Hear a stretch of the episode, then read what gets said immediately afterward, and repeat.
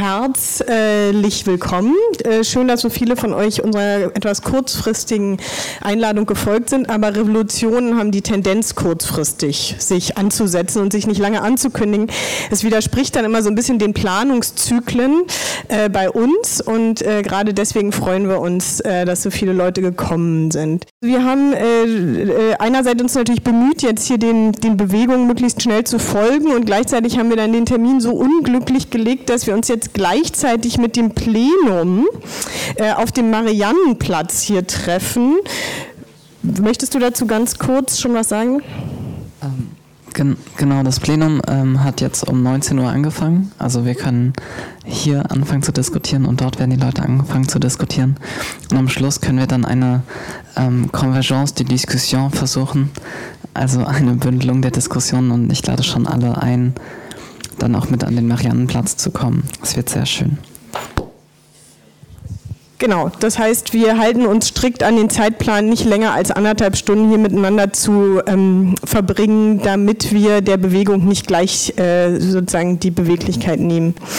Genau, also wir äh, haben gesagt, endlich Frankreich, als wir die Nachrichten gelesen haben. Irgendwie jahrelang hatte man jetzt das Gefühl, ähm, Frankreich versteckt sich hinter dieser Rolle. Also wenn man die deutsche Perspektive einnimmt und sagt, ja, wir sind in der Mitte Europas, wir sind irgendwie äh, noch im Merkeland und dabei wissen alle, die ein bisschen genauer hingucken können, haben dann gesagt, na, das bröselt doch schon lange und gehört ihr nicht eher zum Süden und viele äh, Freunde und Freunde Freundinnen aus den Bewegungen haben uns das ja lange gesagt, aber es fehlte das Initial, dass das aufbricht, war meine erste Reaktion. Also ähm, ich habe das äh, auch letztes Jahr schon im Kontext der Attentate auch äh, irgendwie geschrieben an mehreren Stellen, dass man gesagt hat, eigentlich ist da längst ein Riss durch Nord und Süd und es gibt einen großen Riss ne, durch, die, äh, durch die Bevölkerung, aber man sieht ihn irgendwie nicht, sondern man spürt ihn nur, nur wenn man da ist. Jetzt haben wir eine Bewegung, äh, die sich einordnen natürlich auch in die in die anderen Protestbewegungen, die wir in Europa gerade gehabt haben. Und Ziel der Veranstaltung ist jetzt natürlich einerseits zu sagen, okay, was ist das? Äh, was passiert da eigentlich in Frankreich? Dafür haben wir hier ähm, äh, unsere Experten eingeladen und andererseits zu gucken, wie ordnen wir das eigentlich in das ein, was wir sonst gerade in Europa sehen. Aber auch, welche Strategien müssen entwickelt werden, welche Kontexte müssen berücksichtigt werden, damit das, was jetzt passiert, es auch eine Wirkung zeigen kann. Und da freuen wir uns sehr, dass äh, wir hier drei Panelisten so schnell äh, gefunden haben. Als erstes sitzt neben mir Alex. Das ist ein Name, den sich die Aktivisten von Null Debout selber gegeben haben hier in Berlin. Du sagtest, in, in Frankreich nennt sich Camille. Genau, also ist das Gleiche und dabei geht es äh, darum, äh, die Bewegung nicht so stark zu personifizieren und dass sich nicht so stark äh, Führungspersönlichkeiten gleich herausbilden und so weiter. Das heißt, es ist, ähm, äh, das ist nicht sein wahrer Name, den könnt ihr dann später sozusagen im Plenum auch noch aus ihm herauskitzeln, weil er schreibt unter seinem wahren Namen sehr gute Texte, muss man wissen. Insofern ist es ein bisschen schade, aber wir halten uns jetzt hier trotzdem total daran dran. Äh, neben ihm sitzt Fabien Jobin. Ähm, Fabien ist ähm, Politikwissenschaftler am Centre Marc Bloch hier in äh, Berlin seit anderthalb Jahren, hat ähm, äh, geforscht, schon immer äh, zum Polizeisystem, zu Protesten äh, gegen die Polizei und seine Rolle heute Abend wird sein, auch äh, die Bewegung ein bisschen einzuordnen in die Geschichte der Protestbewegung in Frankreich, ne, in äh, die Verbindungen zu anderen äh, Protestbewegungen, wie sie in den USA, in anderen südeuropäischen Ländern ähm, stattgefunden haben. Zu meiner Linken sitzt Julien Micheux, du hast es mir eben nochmal gesagt. Micheus, Julien Micheus. Ähm, Julien ist, Journal ist Journalist, deutsch-französischer Journalist, für Korrespondent für verschiedene Medien, äh, Deutsche Welle, alle möglichen anderen, wie man sozusagen als freier Korrespondent hier äh, lebt. Und ähm, Julien wird auch, äh, das aus seiner Sicht, äh, die Bewegung jetzt noch, die Proteste jetzt äh, kommentieren und ähm, auch noch ein bisschen eine Einordnung geben in das, was im Rahmen der Attentate in Paris und ähm, in Belgien passiert ist. Und das werden wir so ein bisschen zusammenbinden. Ja, sollen wir gleich starten? Alex, was ist ganz genau passiert in den letzten Wochen? Was ist das Besondere daran? Ja, ähm, die Demokratie ist zurück in Europa. So, äh, so, so einfach ist es irgendwie.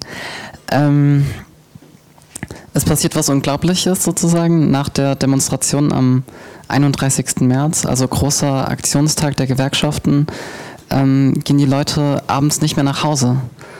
Und zwar wurde vorher sozusagen ein Aufruf verteilt ähm, mit, einer, mit, einer, mit einem coolen Slogan sozusagen, nach der Demo gehen wir nicht heim. Ähm, und seitdem, also seit dem 31. März, gibt es jede Nacht äh, auf dem Place de la République sozusagen ein großes demokratisches Forum. Und zwar zu allem. Also es gibt unglaublich viele AGs, viel, unglaublich viele ähm, verschiedene Leute kommen zusammen. Ähm, und das ist sozusagen aus Paris übergeschwappt in alle Regionen von Frankreich. Also ich glaube, es gibt Nidibu mittlerweile in 60 äh, Städten in Frankreich.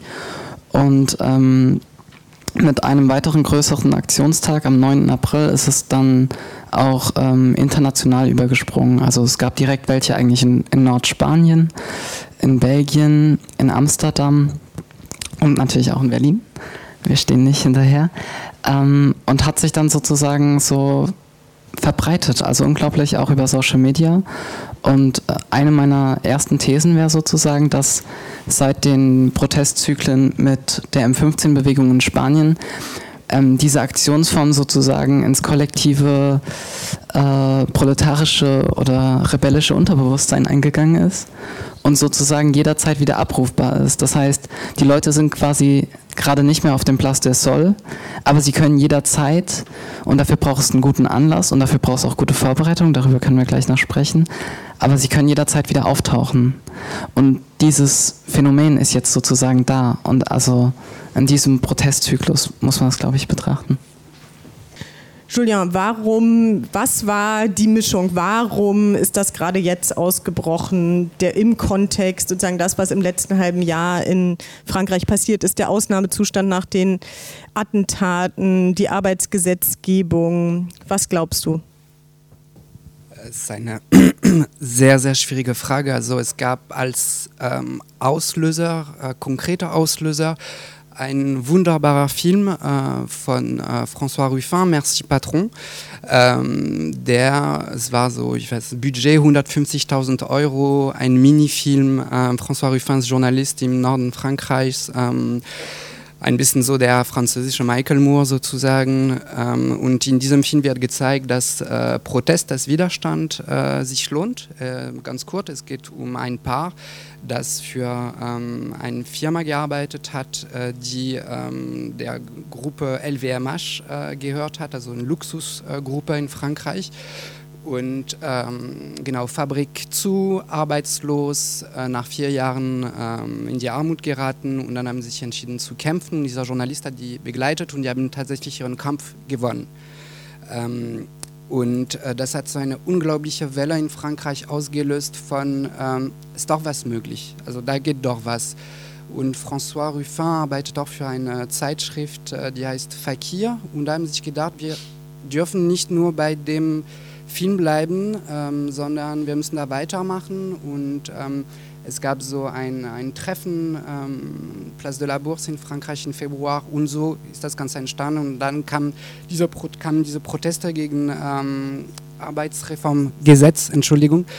Ähm, gab es größere Demos und so ist das entstanden. Ähm, und dann Place de la République war das ein bisschen ein Zufall. Die Leute haben demonstriert und es wurde gesagt, wir bleiben hier einfach. Und äh, Place de la République ähm, eignet sich hervorragend, um äh, schöne Abende zu verbringen, ähm, Bier zu trinken und so weiter. Und ähm, genau, so würde ich das. Ähm, es hat nicht direkt zu tun mit, den, mit der Terrorwelle oder das ist einfach nach und nach so entstanden. Siehst du das auch so, Fabian? Oder gab es eine lange Vorgeschichte? Ja, also eine lange Vorgeschichte gab es äh, sehr wahrscheinlich. Ähm, und diese Vorgeschichte hat sich sowohl in Europa als auch äh, außerhalb von Europa abgespielt. Äh, natürlich kommt Spanien in erster Linie äh, in dieser Geschichte, aber auch alle Südländer, äh, Schuldenstaaten sozusagen, Griechenland 2008 äh, Portugal 2011, ein paar Tage vor der äh, Besetzung der Puerta del Sol, äh, Spanien eben, aber natürlich auch ähm, ähm, Occupy-Bewegung in New York und äh, die ähm, Befreiungsbewegung oder die demokratischen Bewegungen in Südamerika, die eine erhebliche Rolle in Spanien gespielt haben. Ja. Also es gibt eine Zirkulation der äh, Mobilisierung, es gibt auch eine Zirkulation der Ideen, äh, die diese äh, Mobilisierungs- und, und Bewegungen äh, dienen, unterstützen, ernähren. Und, und das sieht man das sieht man am, am, am besten am Beispiel der äh, Leaders von der aktuellen spanischen Bewegung Podemos. Ein Teil von denen äh, war in Südamerika, in Bolivien, in Venezuela äh, politisch aktiv, also in den ersten Kreisen der äh, linken Regierung dort, ähm, sind dann zurück nach äh, Spanien gegangen. Also kurzum gibt es eine internationale Geschichte der äh, ich hätte fast gesagt des Aufstandes, aber eigentlich nicht, die, die bleiben stehen. Äh, der, der, der, ich kann auch nicht sagen der Bewegung, weil die bleiben eben. Also der äh, Place de la République einfach äh, in Paris. Ähm, selbstverständlich gibt es ja auch ähm, ähm, interne, nationale oder lokale äh, Vorbewegungen in Paris. Äh, vor allem und das hat man auch in Puerta del Sol äh, beobachten können, eine Sanierung der, des Platzes, äh, Platz, Platz der Republik. Ich weiß nicht, ob Sie hier mit, der, mit dem Platz der Republik in Paris ähm, äh, vertraulich seid, aber das ist ein unmöglicher Platz gewesen früher. Die, die, die Autos fuhren in allen möglichen Richtungen, auch auf äh, den vier äh, Seiten des Platzes und das wurde von dem von der Stadtverwaltung äh, saniert. Es gibt jetzt ein Café äh, mitten auf dem Platz, äh, die, der eigentlich von einem sozialen Betrieb äh, betrieben wird, äh, Gruppe SOS. Ähm, es gibt ein sehr großen äh, Fußgänger, eine sehr große Fußgängerzone im Zentrum der, des Platzes. Es gibt eigentlich, also de, der Zentrum des Platzes war früher äh, Autoverkehr und ist jetzt äh, Fußgängerzone, also ein Platz zu, zu, zu, zum Treffen. Und es gab natürlich die Massaker von Paris am 13. November äh, letzten Jahres, die dazu geführt haben, dass der Platz der Republik äh, eigentlich zu einem Mahnmal geworden ist. Und äh, als ich zum letzten Mal in Paris gewesen bin, das war äh, Mitte März, bin ich auf den Platz der Republik gegangen, um eigentlich äh, das ehemalige Viertel, wo ich früher wohnte, äh, wieder zu besuchen und um die hinter, hinter, also die Spuren von diesen Massakern zu, zu spüren. Und ich denke, äh, und es gibt also praktisch diese, diese Bewegung auch, dass Leute einfach dahin gehen und stehen. Äh, es gibt also praktisch die Statue de la, la, Statue de la République mit all den Revolutionen, des 19. Jahrhunderts, äh, die da, äh, äh ähm, auf die es da hingewiesen wird, auf, dem, äh, auf der Skulptur, äh, wurde jetzt zu einem Mahnmal zu den Massakern von November 2015. aber natürlich, und damit schließe ich ein, eine Reihe von Bewegungen äh, in Paris und ganz besonders in diesem Teil von Paris. Arbeiterbewegung, äh, äh, äh Sans-Papier, das heißt, äh, wie, nennt man, äh, wie nennt man die auf Deutsch? Ja, papierlose äh, Arbeiter, ähm, die da in mehreren Kleinbetrieben arbeiten und die von der größten Gewerkschaft Frankreichs unterstützt worden sind, CGT, Confédération Générale du Travail. Ähm, kleinere äh, Arbeiterbewegung, äh, schwarze afrikanische Dienstleistungsfrauen, äh, die in chinesischen äh, kleinen Atelier oder Betrieben auch arbeiten und die erstaunlicherweise auch äh, gestreikt haben äh, und die ganz unsichtbare Netzwerke äh, an sich hervorgerufen haben. Und diese Netzwerke sind auch zum Teil erfolgreich gewesen äh, oder ähm, ähm, äh, wie würde man hier auf Deutsch sagen, also diese, also die Arbeit mit, mit unter schlechten Bedingungen, äh, prekär, äh, die Industrie, äh, die ziemlich äh, allgegenwärtig äh, in diesem, äh, diesem Viertel ist. Ähm, also damit äh, will ich dann äh, auf, die, auf die internationale Geschichte dieser Bewegung hinweisen, aber auch auf die ganz lokale äh, Geschichte der, der, Bewegung, genauso auch wie in der Türkei, äh, in äh, Madrid, in Barcelona, äh, in Griechenland. Ähm, das eine der Besonderheiten in diesen Bewegungen äh, ist eben, dass es eine ganz enge, intime äh, Verbindung zwischen äh, Lokalität und äh, Globalität gibt. Und äh, das ist ähm, also ein, ein, ganz interessanter äh, Punkt, finde ich. Okay. Nee, also ja, sehr, sehr, sehr spannend. Ähm, wenn du sagst sozusagen Zirkulation der Ideen und jetzt ähm, mit den äh, lokalen Resistenzen, die äh, untergründig laufen, so eine noch nicht sichtbare Zirkulation von Ideen, die dann sozusagen aufplaubt. Ähm, und vielleicht nochmal in Bezug dann auf die konkretesten Anlässe jetzt ähm, vor der Bewegung. Also es gab ähm, ein Treffen am 23. Februar und es war mit organisiert von äh, Fakir, also dieser links ähm, linken Zeitschrift, linksliberal, mit sehr starkem, so ein bisschen wie die Ta Titanic, aber politischer und noch satirischer. Also, ja, ein bisschen. Ähm, und, und sie haben also und sie haben dann sozusagen breit eingeladen, also Gewerkschaften, Bewegungslinke, Intellektuelle und so weiter. Und dort ist dann diese Idee entstanden der Convergence de Lutte. Und diese, die großen Faktoren waren äh, Protest gegen Ausnahmezustand, ähm, die Proteste bei Notre-Dame-du-Lande, also gegen die Bebauung des Flughafens. Ähm, das dritte waren die Streiks bei Goodyear. Und das vierte war das Arbeitsgesetz. Und dann, und dann sozusagen, also Bewegungsratschlag, die Bewegungslinke ist hier, also vielleicht so ein bisschen hier, ne? Und dann überlegen wir, was könnte denn jetzt der Anlass sein, um eine breitere Bewegung irgendwie auf die Straßen zu bekommen. Und dann wurden sozusagen die Kräfte gebündelt auf den Kampf gegen das, äh, neue, die neue Arbeitsgesetzform, also das äh, Loi Travail El Comé. Der, das ist besetzt nach der Arbeit, äh, benannt nach der Arbeitsministerin. Ähm, und das sieht sozusagen eine Flexibilisierung der Arbeitszeiten vor. Also die berühmte 35-Stunden-Woche in Frankreich wird ausgehebelt.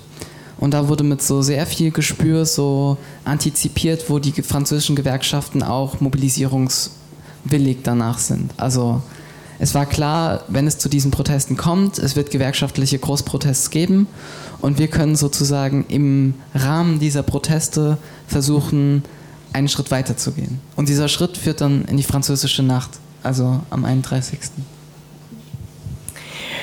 Wir haben gesprochen, Zirkulation der Ideen. Es ist klar, es gab diese verschiedenen politischen Anlässe. Ne, vielleicht hat es schon lange gebrodelt. Was ganz genau für Forderungen entstehen jetzt als erstes in gerade dieser Mischung aus dieser spezifischen Situation, wie sie äh, sich in Frankreich zusammengebraut äh, hat und dieser Internationalisierung, wo man eigentlich sagen kann, ja, äh, man hat darauf gewartet, also das, was ich am Anfang auch meinte, man hat darauf gewartet, dass die Franzosen jetzt auch endlich mal damit kommen. Möchtest du das als erstes, Julia? Fällt dir? Forderung? Forderung. Äh, also ich will nicht viel Namen von Nuit debout sprechen. Ähm, ich war auch in Paris Anfang April und ähm, ich war in einem kleinen Café direkt äh, bei der Place de la République und habe ein bisschen mitbekommen, wie die das den Abend vorbereitet äh, haben. Und äh, ich glaube, das ist jetzt so das Problem von Nuit debout. Ähm, was, was kommt danach genau? Ähm, das war und das ist das Problem von der Bewegung M15. Ähm, möchtet ihr dass es ein Podemos wird. Äh, Podemos, ich sage jetzt, gibt es eine unglaub unglaubliche Hierarchie, es gibt Chefs, äh, diese Horizontalität ähm, gibt es nicht mehr. Ähm, das ist genau was, also was ich gehört habe, das ist, was die Leute von Nuit debout äh, auf jeden Fall vermeiden ähm, wollen. Und äh, das ist halt auch, was äh, Occupy äh, Wall Street auch ähm, vorgeworfen äh, wurde äh, und was diese Bewegung ist auch in, ja, in, Vergessenheit geraten, weil es kam nichts Konkretes ähm, danach. Und ich finde, der Vergleich mit den USA, zu der gleichen Zeit bei Occupy Wall Street gab diese Tea Party auch Bewegung. Die Tea Party Bewegung ist geblieben. Äh, Donald Trump ist ein Monster der Tea Party. ähm, ich hoffe, dass das in Frankreich nicht, äh, nicht der Fall äh, wird. Und ähm, ich kann nicht sagen, was für Forderungen es gibt, aber das ist auf jeden Fall, es müssen dringend Forderungen ähm, kommen. Und vielleicht als so anderer Punkt, ähm, es gab bei diesem Treffen, von dem du erzählt hast, ähm, Alex, am 23. Februar, François Ruffin und die Leute von Fakir haben sofort gesagt, auf Französisch, il ne faut pas rester dans l'entre-soi. Wir dürfen nicht unter uns bleiben. Und dieses unter uns ist ja, die gebildeten Menschen, was man gerne in Frankreich so die Petite Bourgeoisie nennt. Und François Ruffin sagt auch, ähm, der gehört zu dieser Petite äh, Bourgeoisie. Und ähm, wir müssen sofort nach außen gehen. Und ähm, in Frankreich nach außen gehen, das heißt in die, Banlieue, in die Banlieues gehen, ähm, wo es gab massive Proteste in Frankreich in den Banlieues 2005. Ähm, man kann der Meinung sein, es gibt keine politische Gewalt und man kann auch der Meinung sein, es gibt eine politische Ge Gewalt und dann 2005 war politisch, was in den Banlieues passiert ist, aber es gab nie diesen Anschluss zwischen den Menschen in den Banlieues und ähm, ja, gebildeten äh, Menschen, die das äh, äußern können, was da, was da los ist. Und ich glaube, für mich ist das die größte Herausforderung, dass Nuit debout in die Banlieues ähm, geht. Und nur zum, zum Schluss, es gab einen sehr schönen Artikel in äh, Le Monde, nicht nur, weil er von einem Freund geschrieben wurde, der, der war richtig gut. Ähm, und Gilles Roff, der Autor, ist in die äh, Quartier Nord de Marseille gegangen. Ähm, Quartier Nord, ich weiß nicht, ob ihr das kennt, aber halt, die soziale Lage dort ist äh, extrem ähm, sehr, sehr, sehr, sehr schwierig, sagen wir dann äh, so. Und Leute von debout sind dahin gegangen, ans äh, sechste Arrondissement von Marseille. Und die haben angefangen, über den Film von François Ruffin zu, äh, zu erzählen. Also ein Film, der über Arbeiter erzählt. Und die Leute von dem Viertel haben gesagt, was, du willst mir einen Film zeigen über Leute, die arbeiten? Ich habe noch nie in meinem Leben gearbeitet. Nicht, weil ich das nicht will, sondern äh, weil ich krieg einfach äh, keinen Job. Und dann kam, ich finde es ein sehr, sehr schöner Satz von einer Anwohnerin, die hat gesagt, ey, ich habe hab nicht auf euch gewartet, um debout zu sein. Ich stehe seit 30 Jahren. Und das, genau, damit wollte ich sagen, das ist die größte Herausforderung ähm, von Nuit debout gleich was dazu? Ja, also ich wollte jetzt mal auch noch so eine provokante These aufstellen, dass sowas wie du gar nicht gibt, sondern es gibt nur, also im Plural du oder äh, wie man das nennen würde. Und zwar Freundinnen, die jetzt da waren, haben halt berichtet, wie heterogen die Bewegung ist. Also wie quasi es gibt den radikalen Teil von Schülerinnen und Studentinnen, die sehr viele wilde Demonstrationen machen, ähm, die sehr viele Aktionen des zivilen Ungehorsams machen. Ähm, in, beim Gare du Nord die großen Fastfood-Ketten blockieren. Ähm, äh, sie gehen zu den Renault-Werken und versuchen die ArbeiterInnen äh, sozusagen anzusprechen. Äh, und sie versuchen auch in die Banlieues zu gehen. Genau, und dann gibt es so, dann gibt es eher dieses Occupy-Spektrum, also wir besetzen, wir machen Demokratie anders.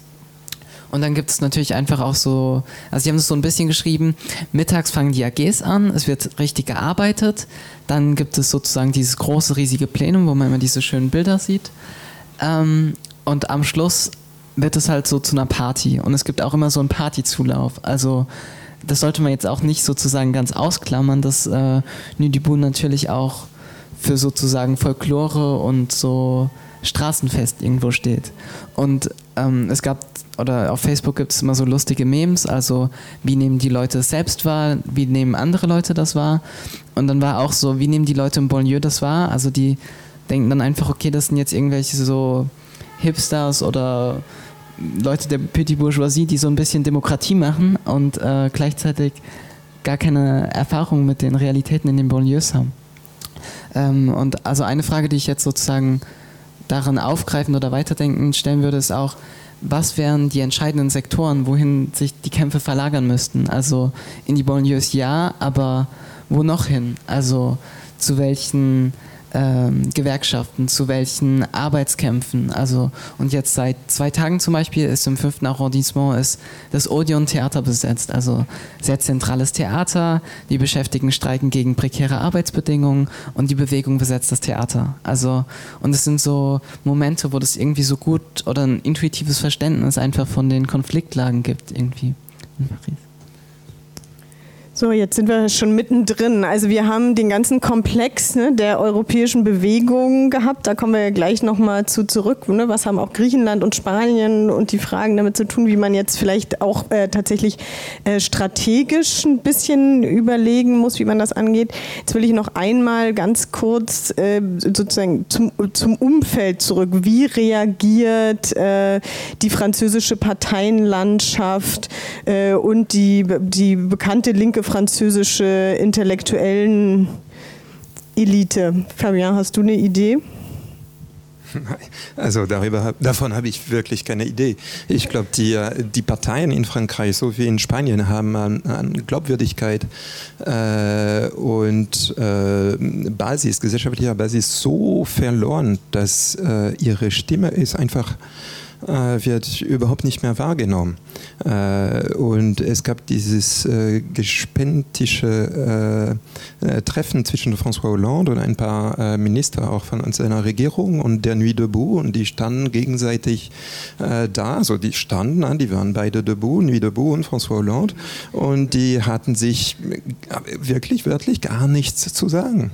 Äh, und ich denke, also ich, ich habe gelesen, äh, dass die, äh, ich weiß nicht mehr, wofür sie jetzt Ministerin ist, aber die ehemalige Frau von François Hollande, eben äh, Ségolène Royal, hat sich gewagt Umwelt. zu sagen, Umweltministerin, ja gut, äh, hat sich gewagt zu sagen, äh, dass diese Leute da, Place de la République, äh, sind, äh, naja, äh, dürfen, sollten gehört werden. Also man sollte schon aufmerksam äh, sein ja, gegenüber von denen. Also ich glaube, die Distanz zwischen den Parteien, es geht genau, äh, was man äh, vor, vor ein paar Jahren in Spanien beobachtet hat und das hat äh, zu der äh, zum ersten Mal in der Geschichte Spaniens dazu geführt, dass nicht nur zwei Parteien jetzt äh, auf der politischen Bühne stehen, sondern mindestens drei Parteien. Ja? Also zu den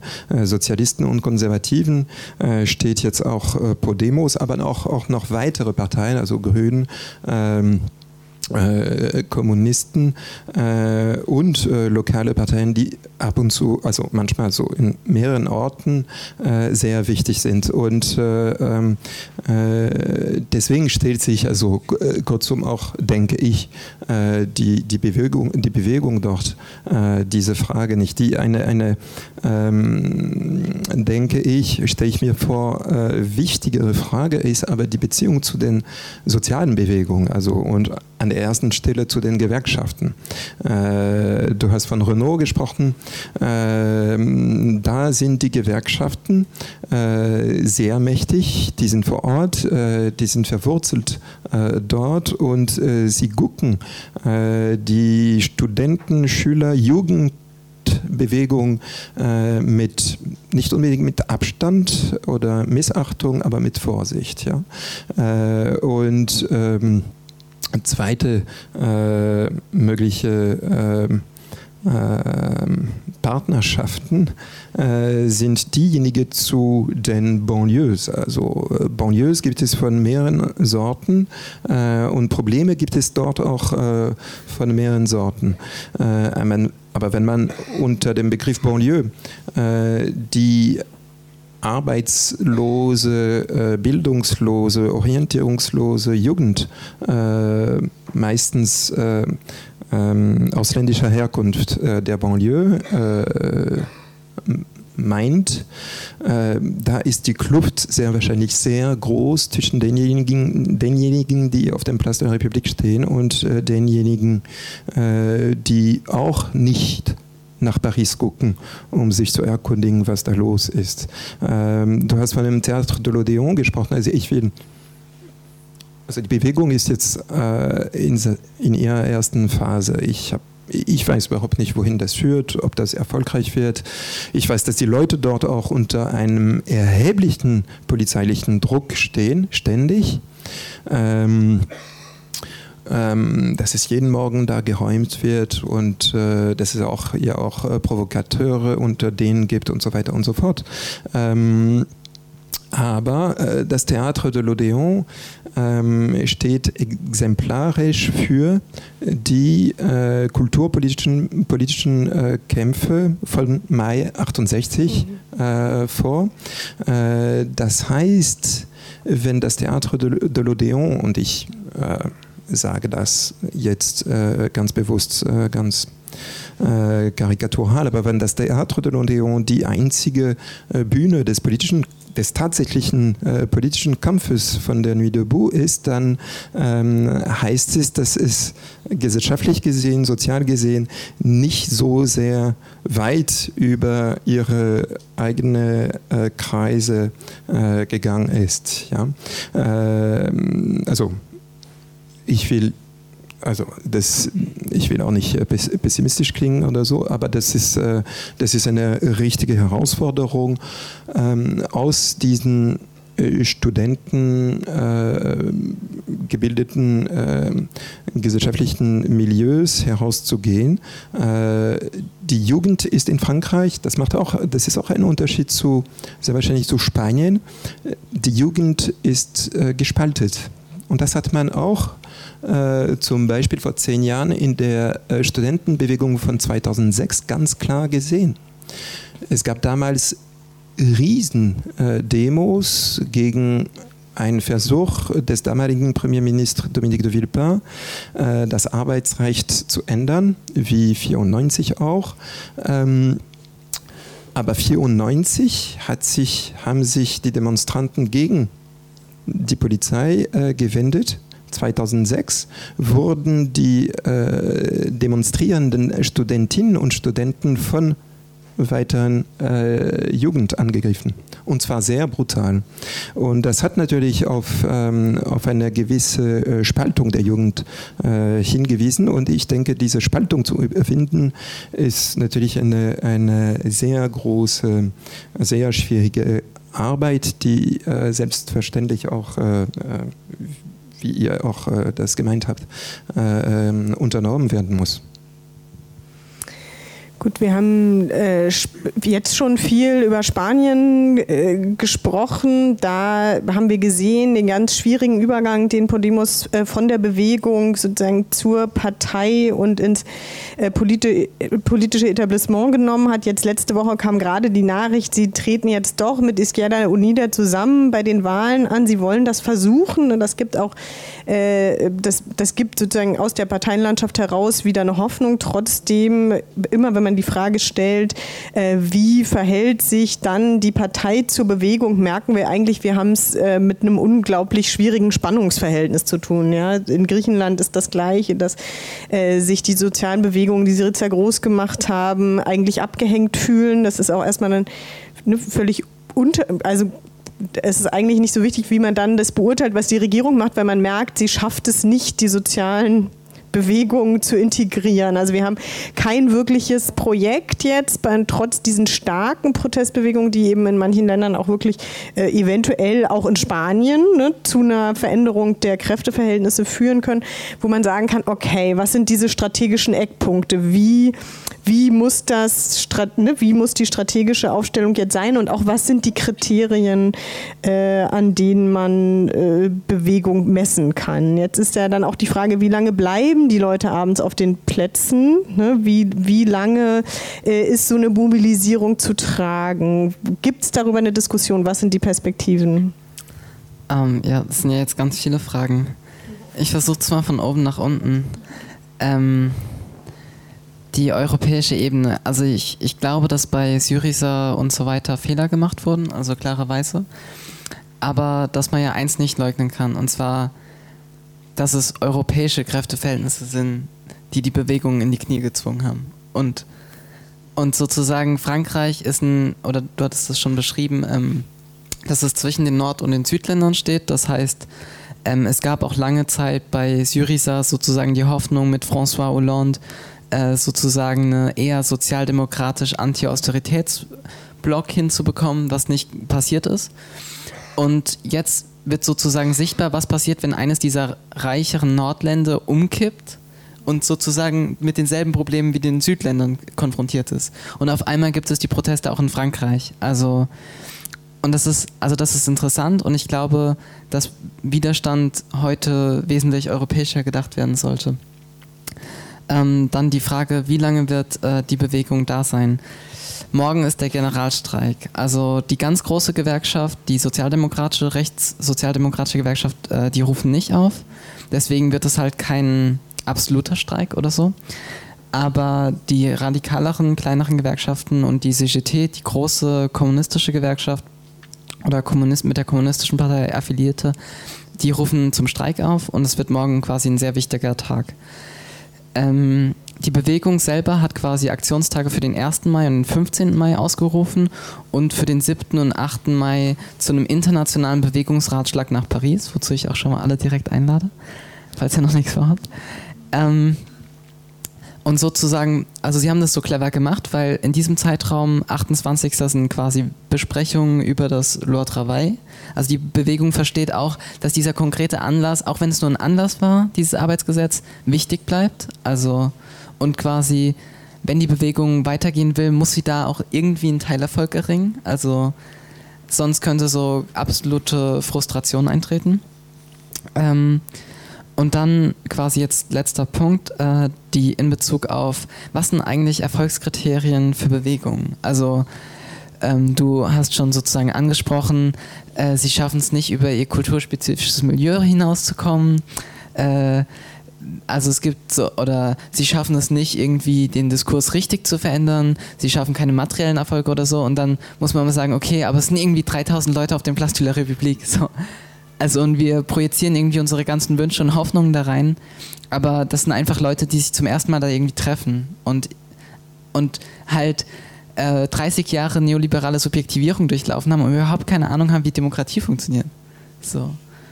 Und dann, genau, und dann muss man einfach sozusagen ähm, so eine Art von, ich weiß nicht, man muss, man muss dem Ganzen Zeit geben und man muss auch die kleinen Sachen sehen, die passieren in den Subjektivitäten. Und da, also darüber können wir leider am wenigsten sprechen, weil das nur aus der Ferne nicht nachvollziehbar ist, wie sich die Menschen eigentlich fühlen, wenn sie zum ersten Mal die ganze Zeit mit ihren Nachbarn reden oder nicht mehr alleine sind, nicht mehr Fernseh schauen, nicht mehr, keine Ahnung, ihren blöden Job machen oder ich weiß nicht. Also, so ich glaube, es ist gar nicht, äh, nicht ganz verstehbar.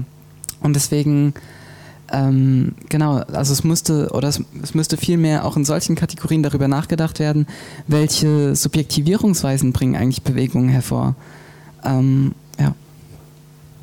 Dich hat es gejuckt, dazu was zu sagen, Fabian, richtig? Habe ich gesehen? Ja, äh, also ganz kurz, das, der Begriff äh, Subjektivität ähm, hat mich äh, ähm, äh, nicht erstaunt. Also ich hätte den äh, vielleicht auch sogar erwartet. Äh, das ist ein zentraler Begriff der, der Bewegung des 15. Mai und von Podemos gewesen und immer noch.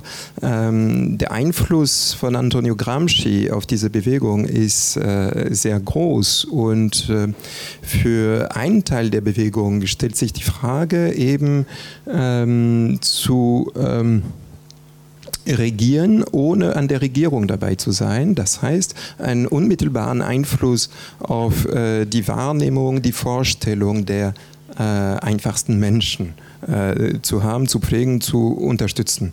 Äh, ein klares Beispiel davon haben wir auch in Frankreich gehabt. Äh, Anfang 80er Jahre, im Laufe der 80er Jahre waren, äh, wie hast du gesagt, papierlose Arbeiter, ähm, man würde auf Spanisch sagen, Clandestinos Äh, und äh, clandestin ist natürlich ein strafrechtlicher Begriff, ja, und wir haben, oder die Sozialbewegung hat äh, diesen Begriff umgekehrt, ja. Also es geht darum, es ginge darum eigentlich, äh, einen neuen Sinn der alten Wortschaft zu erobern, ja. Und äh, äh, also was du gerade gesagt hast, ist naja, das ist ein klares Zeichen, dass es tatsächlich, ich habe von Zirkulation der Ideen gesprochen, es gibt auch eine Zirkulation der Methodik und das finde ich ganz ähm, äh, hoffnungsvoll tatsächlich. Äh, das heißt also, europäische Bewegungen, egal inwieweit sie lokal sind, national orientiert sind oder nicht, verstehen sich. Also die sprechen möglicherweise eine gemeinsame, gemeinsame Sprache. Eine Frage an dich noch, Julia. Ich habe, äh, wir haben ja vorhin auch darüber geredet, dass ich gesagt habe, ganz am Anfang, endlich äh, kommt Frankreich. Du hast richtigerweise erwähnt, Syriza hatte die Hoffnung eigentlich, als sie an die Regierung kam, dass Frankreich sozusagen den Bruch mit äh, Deutschland macht. Das ist nicht passiert. Ne? Deutschland hat dafür gesorgt. Also ich erinnere immer dieses Bild, wie am Tag nach dem Referendum Merkel dann zu Hollande gereist ist und sie sich zusammen präsentiert haben. Das war ja nur eine Inszenierung. Ne? Und man hatte eigentlich das Gefühl, gebt es doch zu, ihr seid schon ganz woanders könnte Frankreich sogar für die europäischen Bewegungen jetzt, weil das ja vorher quasi weder auf der politischen Ebene noch auf der Bewegungsebene existiert hat, eine Schlüsselrolle spielen? Was glaubst du? Das wäre ganz schön cool. Ähm, ähm, ich glaube, das aller also was extrem wichtig ist und bei dem, bei dem Begriff Subjektivität und ein bisschen so das wieder so in, im Kontext wieder äh, darzustellen. Äh, wir hatten fünf Jahre Sarkozy. Wir hatten einen polizeirepressiven Staat. Wir hatten ein Ministère de l'Identité nationale et de l'immigration. Ähm, wir hatten einen Innenminister, der äh, von der Justiz bestraft worden ist wegen ähm, ähm, rassistischer Äußerungen. Also es waren so Umstände, die kann man sich gar nicht vorstellen in einem Land wie, wie Deutschland. Und dann, also jetzt, und ähm, dann haben wir eine, eine Wahlkampagne 2000, also die letzte Wahlkampagne, unglaublich schmutzig, wo ähm, Marine Le Pen und Nicolas Sarkozy im Endeffekt genau den gleichen Diskurs hatten. Ähm, der, der engste Berater von Sarkozy ist ein, ein bekannter, wie soll ich das sagen, äh, um ähm, höflich zu bleiben, ein, ein bekannter Rassist, sagen wir mal das so.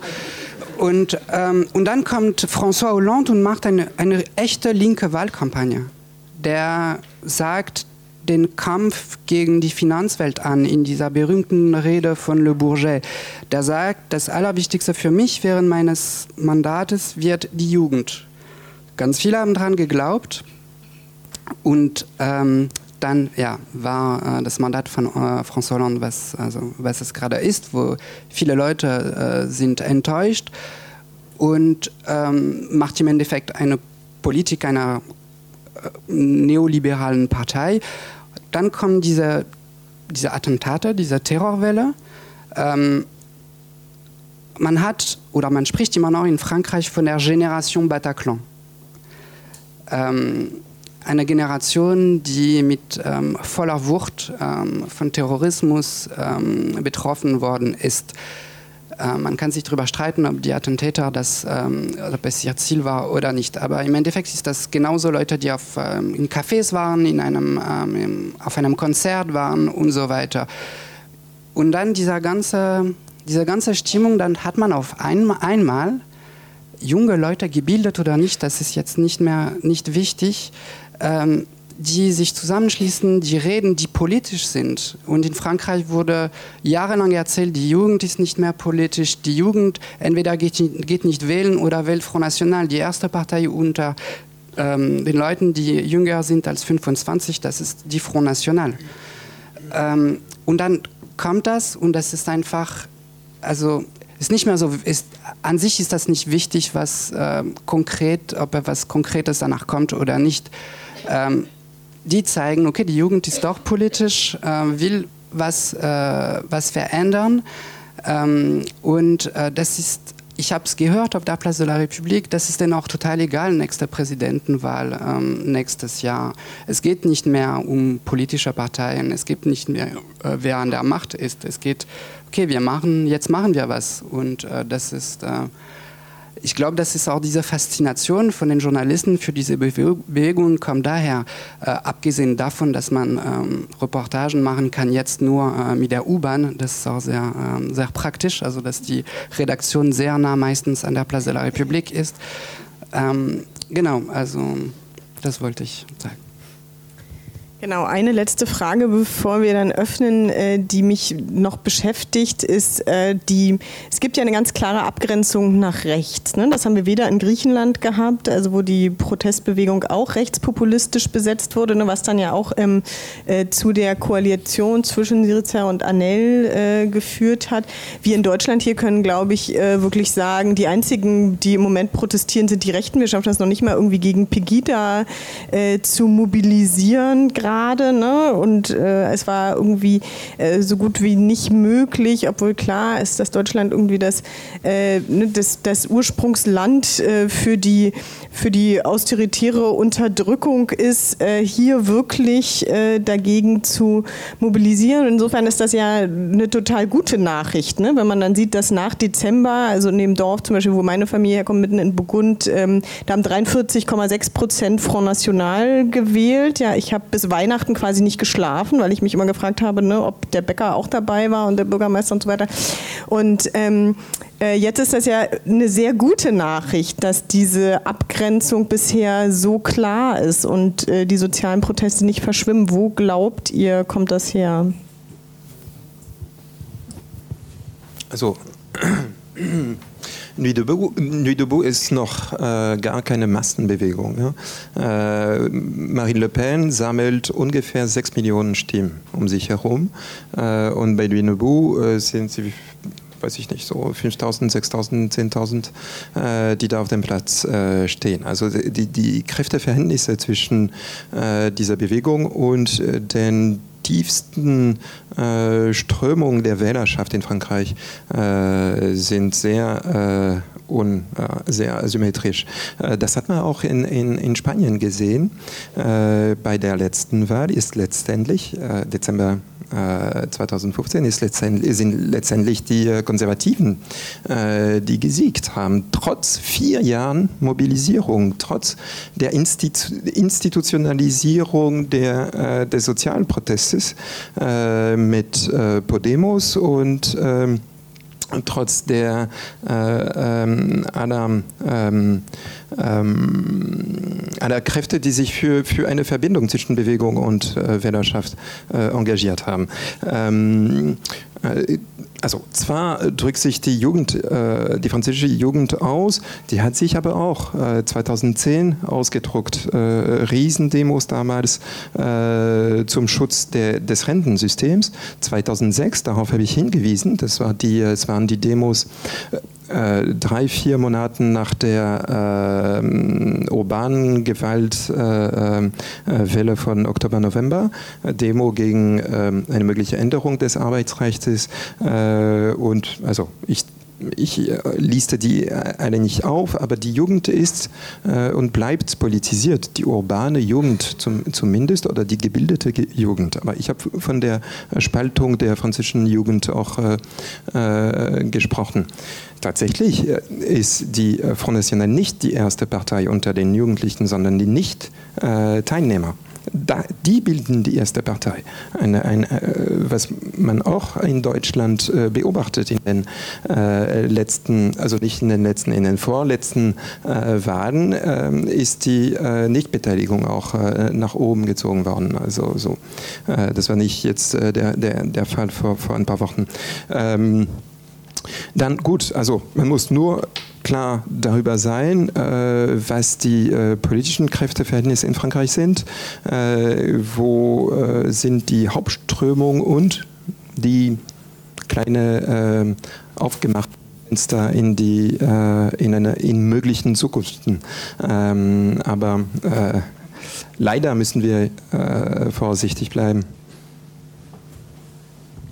Gut. Dann haben wir versprochen, dass wir noch zum Mariannenplatz ziehen können. Deswegen öffne ich jetzt äh, fürs Publikum. Haben wir ein Saalmikro? Muss ich jetzt hier meine äh, Kolleginnen fragen? Wir versuchen das. Wer, wer will beginnen? Fragen an. Ja, okay. Du danach dran. Hört man mich? Ähm, ist auch egal, wer die beantwortet. Das ist eine reine Fachfrage. Was wurde da genau äh, geändert am Arbeitsrecht? Also es wäre ganz gut, mal ein paar Beispiele zu hören. Und ähm, es gibt ja bestimmt in Frankreich auch sowas wie Hartz IV, also Sozialhilfe. Wie hoch ist das in Euro? Gibt es da Probleme? Äh, gibt es da nochmal eine Gesetzesverschlechterung, so ein bisschen so, damit man mal konkret weiß, weil es ist doch alles so ein bisschen allgemein äh, gehalten in, in den Begriffen. Möchtest du? Ähm, also es gibt in Frankreich ähm, ein Hartz IV, auch wenn es äh, nicht so vergleichbar ist wie hier in Deutschland, weil Frankreich ist noch ein sozialer Staat. Ähm, und ähm, ich glaube, RSA ist so um die 500 Euro. 450. Euro dann. Aber um das zu bekommen, ist das äh, nicht so an, ähm, ist nicht wie in Deutschland, wo man seine, es wird geguckt, ob man Ersparnisse hat, ähm, die Person, mit der man lebt, ob die, ähm, wie gesagt, also der, der Begriff sozialer Staat gibt es in Frankreich immer noch. Ja, dann in Deutschland ist das was anderes geworden. Ähm, genau. Und äh, dieses, äh, dieses Gesetz, ähm, nicht Camille, sondern Alex, ähm, hat das äh, vorhin äh, gesagt. Es geht um diese, diesen sehr schönen Begriff Flexi-Security. Also ähm, Flexi-Sicherheit. Das heißt, ähm, der Arbeitgeber kann viel einfacher den, äh, seine Mitarbeiter kündigen. Ähm, ähm, es geht es, äh, zum Beispiel die Leute, die jungen Menschen, die eine Ausbildung machen. Es geht darum, dass die jetzt nachts arbeiten dürfen, dass die mehr als zehn Stunden am Tag arbeiten dürfen.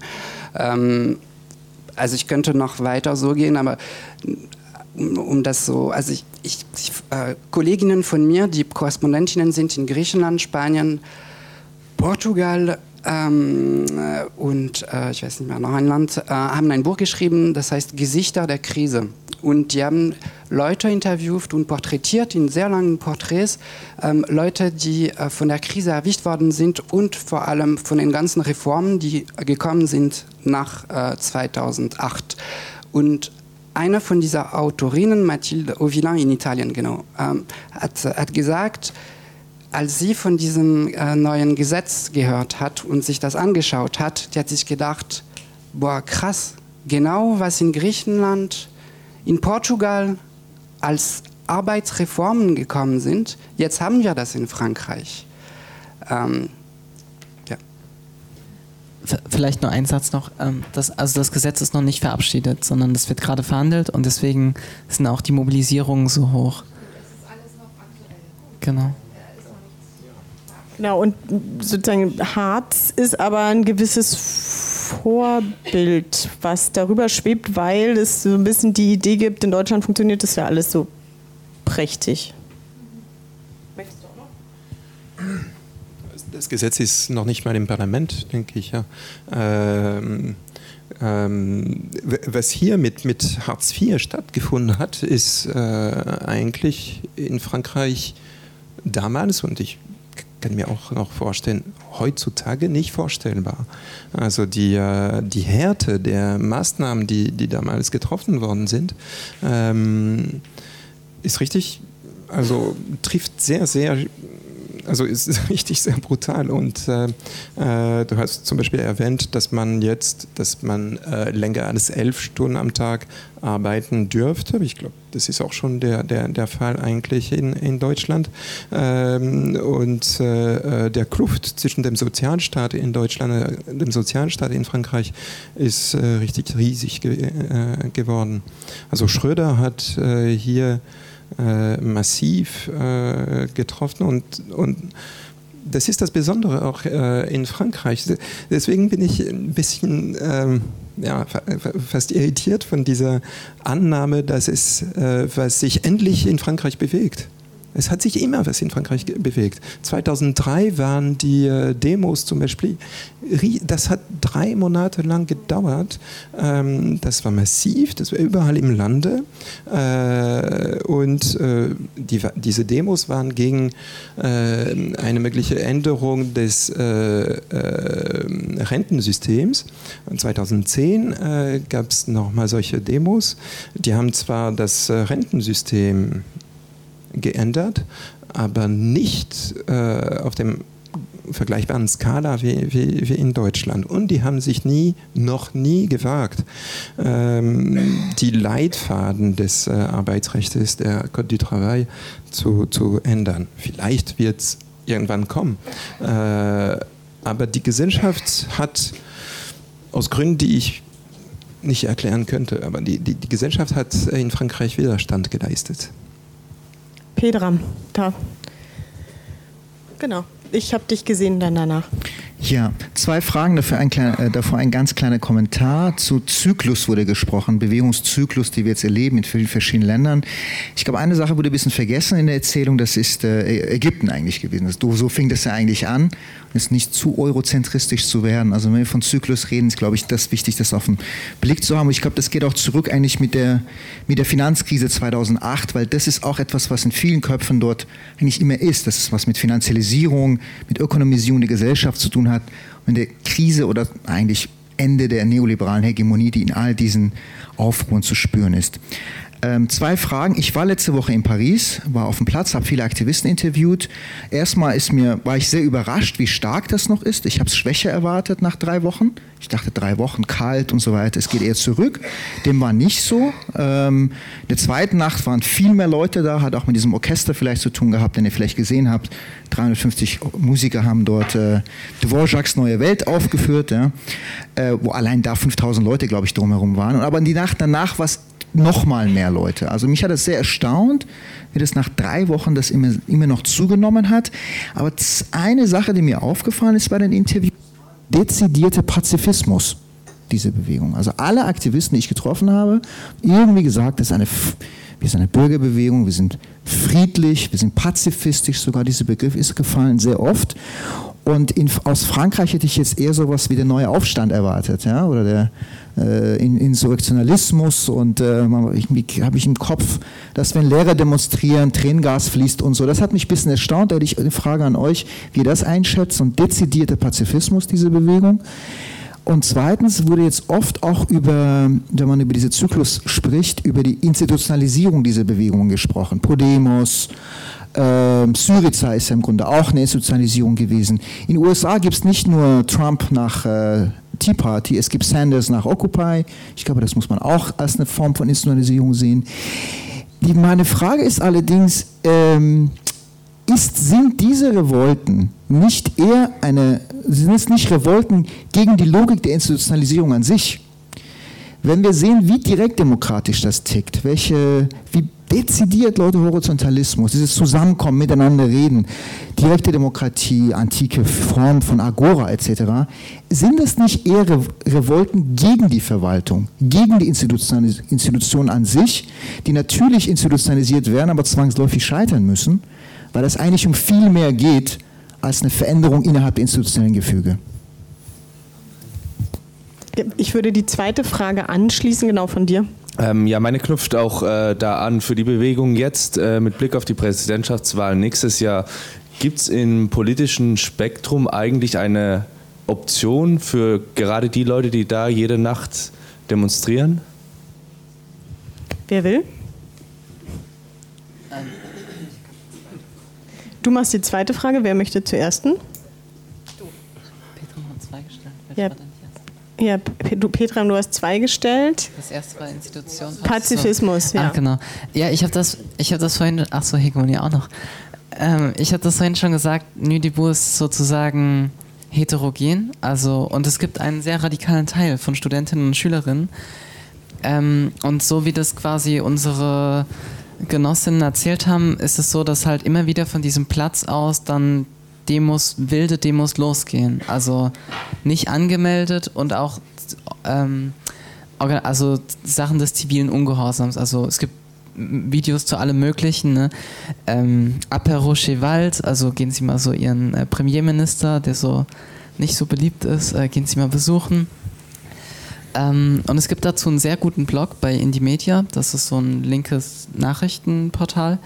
Und zwar von Johnny, könnt ihr einfach mal googeln oder so, oder da bei den französischen Sachen. Und der listet eigentlich alle so eher insurrektionalistischen Sachen auf. Also die passieren die ganze Zeit. Die Schülerinnen äh, stapeln die äh, Mülltonnen vor ihren Gymnasien und zünden die an. Also es gibt da schon so eine Art von also französischer Militanz. Also die haben ja so einen positiveren Begriff von Militanz. Aber jetzt sozusagen der konkrete Plus, also da sind die Leute eher demokratisches Zusammenkommen und so weiter. Und die Frage, die ich mir auch sozusagen stelle, wie können diese beiden Sachen kombiniert werden? Also wie kann direkte Demokratie gemacht werden, aber auch gegen das Bestehende? Also, weil diese Agora, so schön sie ist, findet ja nicht im luftleeren Raum statt, sondern die muss sich auch verteidigen. Also, wie ist es mit der Polizei und wie ist es mit dem Staat? Wie ist es mit der neoliberalen Hegemonie, die sich durchsetzen will? Ähm, und das ist so auch eine würde ich sagen, der entscheidenden Faktoren, wie sich dieser Occupy-Strang und wie sich der Convergence du Lutte-Strang, also so würde ich das jetzt mal nennen, wie die sich verbinden und wie die sich auch zu einer Strategie formieren. Ähm, die Frage zu 2017, ähm, die also ich würde sagen, die, Frage, die Antwort ist ganz klar nein. Ähm, die ähm, Partie Socialiste ist äh, völlig äh, fassungslos, weiß gar nicht, wie äh, sie da, darauf reagieren sollen. Es gab so ein äh, Treffen mit äh, Studentengewerkschaften und die haben so ein 500 Millionen Euro Paket angeboten mit längeren Stipendien für Studenten. Äh, natürlich ist das wichtig und das ist ein, das ist ein guter Schritt, aber die haben nicht, da sieht man, dass die einfach nicht verstehen, äh, worum, worum es geht. Ähm, es, Front de Gauche gibt es in Frankreich nicht mehr.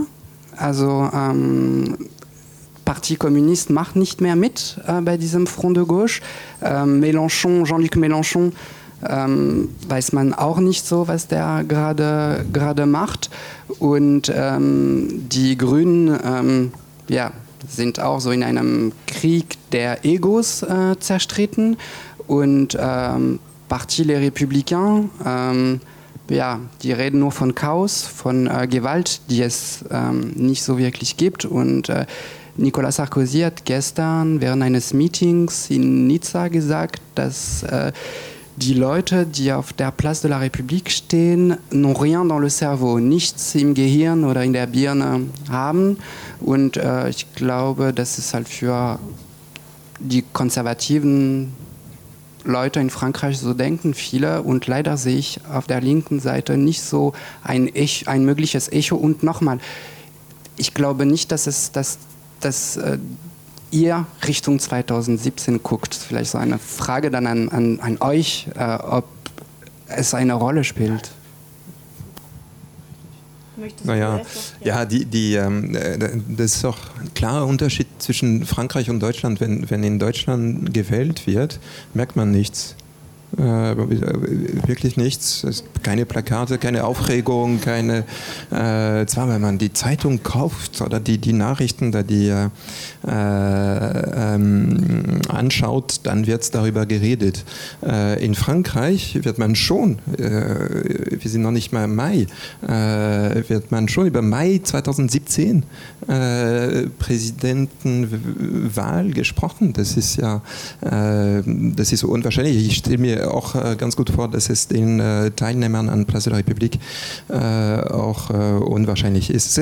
Wie gesagt, die Verbindung zu den politischen etablierten Parteien ist gebrochen und, und sie wollen auch keine neue Verbindung stellen. Ja? Die Geschichte mit Mélenchon ist ähm, ein bisschen ähm, komplex, weil Mélenchon versucht im Moment eine europäische äh, Allianz oder europäische Zusammenarbeit mit weiteren politischen Kräften äh, aufzubauen. Er hat immer äh, gute Kontakte zu Oskar Lafontaine, zum Beispiel in Deutschland oder in Saarland, äh, gepflegt. Äh, heutzutage ist ein bisschen unklar, wo die gerade hingehören. Ja, also ich habe äh, keine genaueren Informationen darüber, aber äh, äh, jetzt äh, mit Varoufakis. Ja und das ist der Plan B, wie, wie diese Bewegung in Frankreich genannt wird. Ich weiß nicht, wie. Ist hier genauso. Genau. Äh, Aber es gibt auch noch A, B, C, D, E und so. Ne? Ja, gut, alles klar. Also die stehen äh, zumindest für, für, für B und, äh, und die, die Kraft der kommunistischen Partei ist nie zu unterschätzen.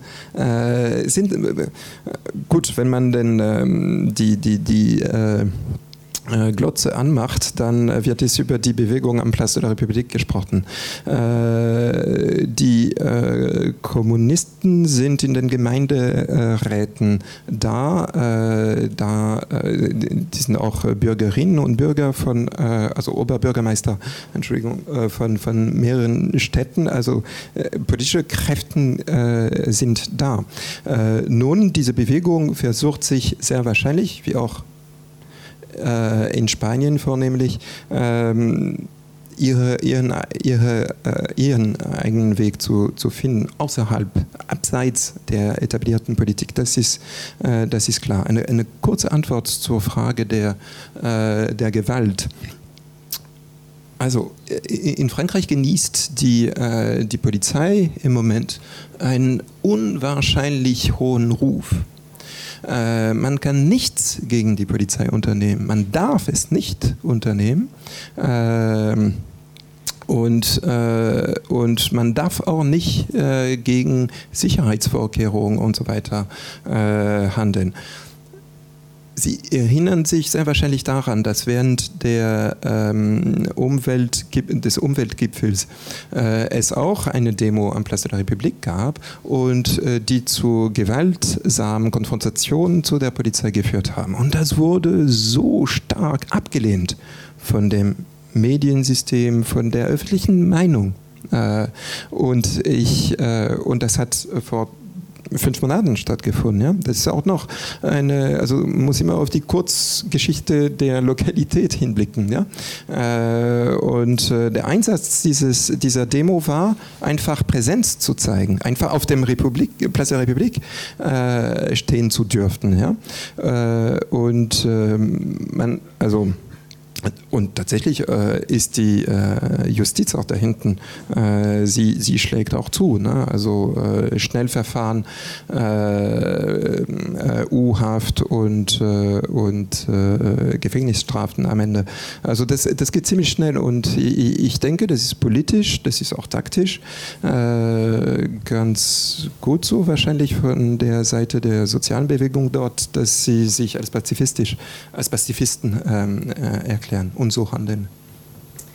Gut, ich führe mal schnell die Frauenquote ein, weil ich im Moment noch so ein feministisches Alleinprojekt bin. Erst Sabine und dann du äh, mit dem Tuch, ihr beide hintereinander äh, für die dann letzte Runde. Ja, ähm, Sabine Leidig ist mein Name und ich wollte ähm, eine Frage stellen zu dem Verhältnis von Globalität und Lokalität, das so am Anfang eine wichtige Rolle gespielt hat, also mit Bezug auf die Verbindung dieser unterschiedlichen Bewegungen und ja auch äh, zentraler ähm, ökonomischer Prozesse, die eine globale äh, Verbindung einfach herstellen. Und die Lokalität, die ist mir jetzt sozusagen an dem äh, Beispiel ähm, Place de la République überhaupt noch nicht klar. Also du hast gerade angesprochen, dass beispielsweise die Kommunistische Partei in Frankreich in einigen Kommunen relativ starke Rolle spielt. Ich war ähm, jetzt gerade in Kurdistan und ähm, dort wird ein Diskurs geführt, der total spannend ist, weil die sagen, demokratische Autonomie ist unser Ansatz. Wir wollen gar nicht das System ändern, wir wollen gar nicht die Macht im Staat, sondern wir wollen unsere Angelegenheiten selbstbestimmt organisieren. Also das ist mal ganz kurz zusammengefasst. Und das finde ich nochmal eine spannende Frage, also auch mit dem Blick auf Wahlen und worauf orientiert man eigentlich. Ähm, es gab in Griechenland den Ansatz mit Solidarity for All, wo mehr aus der Not geboren, aber doch sehr konkret sozusagen die konkreten Bedingungen selbst in die Hand genommen wurden, Krankenversorgung organisiert oder ähnliches. Und das würde mich jetzt einfach interessieren in dieser Diskussion, die da jetzt geführt wird. Frankreich ist ja noch viel zentralistischer als andere Länder, ob das eine Rolle spielt. Also auch die konkrete Frage, was für ein Verhältnis hat das direkte kommunale zum Zentralstaat und worum geht es uns eigentlich? Also so, ich hoffe, Jetzt dass das du verstanden dich wurde. gemeldet, genau. Schließt das an und dann machen wir Okay, danke. Dann schließe ich direkt an. Ich habe eine ganz praktische Frage und zwar ähm, wurde ja so eingangs ähm, die Frage nochmal so aufgeworfen, ähm, was weiter? Also über diese Gegnerschaft äh, gegen diese neuen Arbeitsgesetze hinaus und ähm, das mir so eine allgemeine Ratlosigkeit zu sein. Dabei gibt es ja eine ganze Menge linker ähm, Projekte, also Umsteuern, Transaktionssteuer, Arbeitsplätze schaffen in der sozialen Infrastruktur, Bildung und so weiter. Ähm, und sei es einfach nur die Forderung, dass man die Bedürfnisse der Menschen wieder ins Zentrum rückt, gegen die Kapitallogik. Das wäre eine ganz globale Forderung. Ähm, die praktische Frage ist, das habe ich noch nicht ganz verstanden, gibt es auf dieser Versammlung irgendein Organ oder irgendeine Möglichkeit, dass das überhaupt formuliert werden kann? Das habe ich noch nicht ganz verstanden, weil es war ja viel von antihierarchischen Strukturen die Rede. Ähm, das weiß ich gar nicht, ist es überhaupt möglich, dass man so zu so einer gemeinsamen Positionierung kommt? Äh, ganz kurz zu, zu, der, zu der Zentralitätsfrage und Place der Republik. Also eigentlich, ähm, ich denke, es geht Place der Republik nicht darum.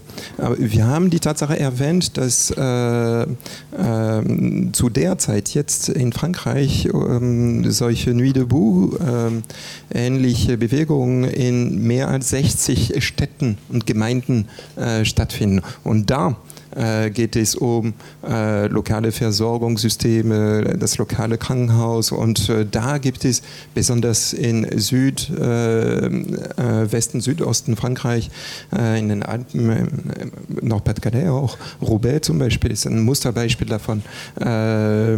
tausende kleine Bewegungen, die, die sehr aktiv sind, wie auch früher Plateau de Larzac, Anfang 70er, Mitte 70er Jahre. Äh, aber äh, es sind die Bewegungen, die mehr in die Richtung, die jetzt erwähnt äh, worden ist, ähm, jetzt eigentlich stattfinden.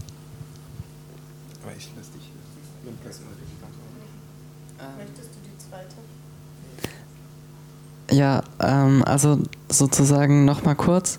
Es ist natürlich eine doppelte Gegnerschaft. Also es wurde jetzt schon oft gesagt, ne? Also es gibt den Kampf gegen das Loi Travail, das machen vor allem Gewerkschaften, aber die Bewegung verhält sich dazu. Und dann gibt es einfach die Ablehnung der Repräsentation. Also den Leuten geht es nicht nur um das Arbeitsgesetz, um irgendwie 10 Stunden Wochen, 15 Stunden Wochen prekäre Jobs, sondern die haben einfach keinen Bock mehr. So. Also auf alles, also auf das ganze neoliberale System.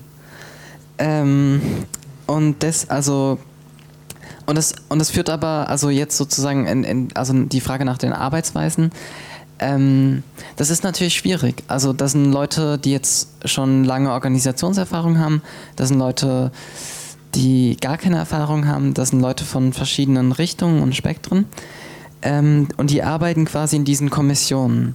Und das, also das scheint sehr gut zu funktionieren teilweise. Also man kann einfach auf Facebook auch diese Nudibu-Seite sehen und dann wird immer wieder veröffentlicht, was jetzt diese Kommission erarbeitet hat und dann so, es gibt eine Manifestkommission, es gibt eine Kommission zum Odeon-Theater, es gibt eine Kommission zur Polizeigewalt, dann machen sie diese, dieses Konzert und so. Also das wird alles sozusagen aus diesem Platz organisiert und vielleicht nochmal, um das auch so plastischer zu machen, das ist eine unglaublich kreative Leistung. Also was sozusagen möglich wird, wenn diese Leute zusammenkommen und einfach anfangen, irgendwas zu machen. Ähm, noch, noch zwei, nur ganz kurz, noch zwei Punkte. Das eine ist die Verständigung über das Lokale hinaus. Ähm, und das, also das zeigt sich immer wieder, dass es natürlich auch an also sprachliche Fähigkeiten dafür braucht, also Übersetzungsfähigkeiten. Und äh, also ich würde mich auch bedanken, dass ihr jetzt äh, Deutsch gesprochen habt.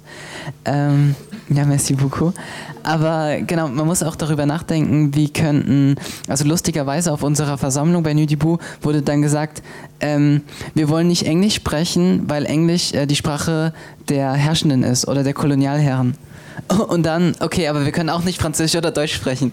Was machen wir jetzt?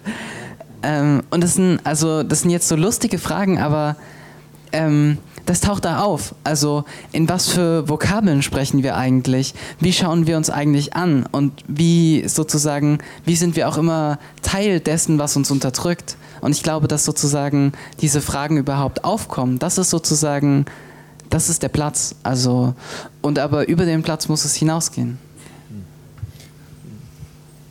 Alex, du hast an einem, am Ende von einem, äh, von einem Artikel geschrieben, die deutsche Linke sollte jetzt äh, nach Frankreich gucken und sich diese Bewegung angucken. Ne, oder so ähnlich. Äh, also ne, sie sollte sich damit beschäftigen vielleicht. Ähm, jetzt als ganz kurze Schlussrunde, ne, warum macht was, welcher Transfer und warum kann er gerade Sinn machen? Ganz kurz an jeden von euch. Du darfst anfangen.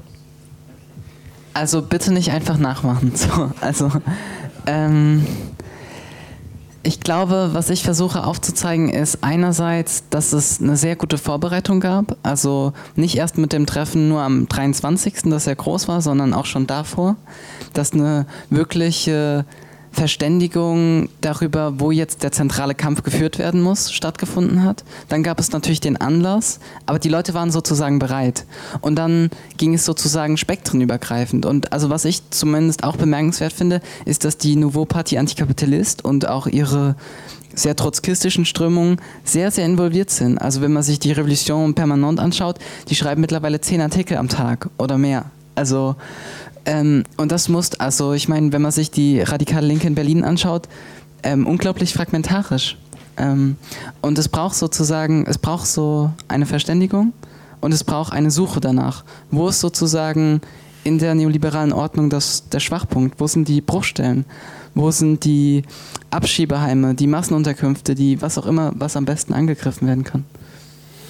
Also drei provokative These zu, zu, zum Schluss. Die eine zur äh, Sprache. Eine gemeinsame Sprache könnte Arabisch sein, weil äh, diese Bewegungen haben tatsächlich in Tunis, äh, äh in Tunesien zumindest, äh, angefangen. Ich weiß nicht, ob es der Zeitschrift äh, Fakir bewusst ist, aber Fakir ist ein arabisches Wort. Das, ja, deswegen wurde das so, so genannt, nicht? Ah, das ist interessant, das heißt arm äh, auf, auf Arabisch. Äh, das könnte der Anfang davon, äh, davon sein. Ähm, was, ähm, zweite These, ich komme zurück da, da, darauf, es liegt mir am, am, am Herz äh, sozusagen. Du hast von diesen äh, 10 Stunden, 15 Stunden niedrig, äh, niedrige Jobs gesprochen. 2006 hat sich die Spaltung zu der ich sage das ganz grob, ne? Äh, zu einem Teil der äh, Banlieue-Jugend äh, ganz genau äh, auf diese, mit dieser Frage gespielt. Eben, äh, die Studenten haben gegen die Einführung von solchen äh, ähm, Bidding-Jobs ähm, gewäh äh, äh, Verteidiger äh, gewährt. Äh, und, äh, aber eigentlich hat ein äh, wesentlicher Teil der Jugend in den Banlieue gesagt, wenn du zehn, zehn Stunden pro Woche Arbeit mir zu geben, dann nehme ich die sofort. Und, und, und das war eine tiefe Spaltung. Und, und, und, und daraus ist eigentlich die demonstrierende Jugend nicht ausge, aus, aus rausgekommen. Äh, ja, die dritte provokative These wäre eigentlich, ich, also mir ist die Situation der Linke in Deutschland nicht so, nicht so klar, leider. Äh, aber, äh, äh, aber eine Bewegung, die äh, regelmäßig sich trifft, äh, die auch äh, zur Aufmerksamkeit der Medien hervorruft und die auch teilweise ihre Institutionalisierung zu einer Partei geschafft hat, ist natürlich die Strich-Gida-Bewegung. und man muss, also mir ist es äh, offensichtlich eigentlich. Die haben diese Gita-Bewegung, das war auch der, äh, sowas Ähnliches, hat sich auch äh, in dem ähm, gegenüberstehenden Spiel zwischen äh, Tea Party und äh, Occupy-Bewegung in, in Amerika auch äh, gespielt. Das heißt, die Methode, die ähm, Art und Weise, mit den Medien klarzukommen und so weiter und so fort, ist, ist, ist, ist teilweise ähnlich. Und ich denke, äh, es wäre dann nötig, um zurück zur Frage der Lokalität zu kommen, also Leute da äh, vor Ort zu unterstützen, was auch äh, stattfindet, ja, zum Teil. Also weiß ich nicht, in Stendal, in äh, Nordsachsen-Anhalt und äh, in, in, Dresden herum. Äh, ich kenne die Namen von all diesen kleinen Städten nicht, aber da äh, bewegt sich was. Also da passiert äh, was, das auf jeden Fall. Und ähm, und äh, naja, das könnte statt, statt nach Paris zu, zu, äh, zu gucken, äh, sollten vielleicht die, ähm, äh, die Linken hier äh, nach äh, diesen, in diesen Richtungen gucken. Okay. Ich mache es äh, ganz kurz über, ob nach Paris oder nach Frankreich äh, gucken. Ich werde sehr oft gefragt hier, wie schafft man das, dass Millionen von Menschen auf die Straße gehen, äh, für sozial, äh, also um sozial zu protestieren. Ähm, also hier in Berlin werde ich das oft, sehr oft gefragt. Und dann frage ich gleich zurück, ja, und wie schafft man das, dass Leute auf die Straße gehen und richtig so politisch demonstrieren äh, mit äh, politischen Idealen, ähm, mit politischen Forderungen und ähm, genau, das äh, vielleicht könnte man so das schaffen, dass man diese Stärke von sozialen Protesten, die nicht immer politisch äh, sind, also mit politischen Idealen verbunden sind und dass man diese ja, ich fand es immer sehr angenehm, in Berlin auf die Straße zu gehen, äh, weil es um politische Ideale ähm, immer noch geht. Und ähm, in Frankreich fand ich in den letzten Jahren nicht mehr so, aber vielleicht zeigt Nuit debout, dass äh, es auch anders geht in Frankreich als nur reine soziale Proteste. Gut, vielen herzlichen Dank. Wir haben es um vier Minuten gerissen. Ähm, mir hat es äh, viel Spaß gemacht mit euch und ich danke euch, dass ihr gekommen seid. Mein ganzer Dank für diese Veranstaltung gilt allerdings meiner Kollegin Franziska Albrecht, die alles äh, organisiert hat. Redet weiter und möchtest du noch Informationen geben zum Mariannenplatz? Ähm, also das Plenum findet jetzt immer mittwochs und samstags statt. Ähm, das heißt, ihr seid jetzt ständig eingeladen. Ähm, und es wird quasi in Anlehnung an die globalen Aktionstage auch in Berlin am 1. Mai und am 15. Mai quasi Aktionen geben. Das wird noch geplant und das heißt, wenn ihr jetzt zu dem Plenum dazu kommt, seid ihr auch direkt drin. So, so leicht geht es. Okay, danke.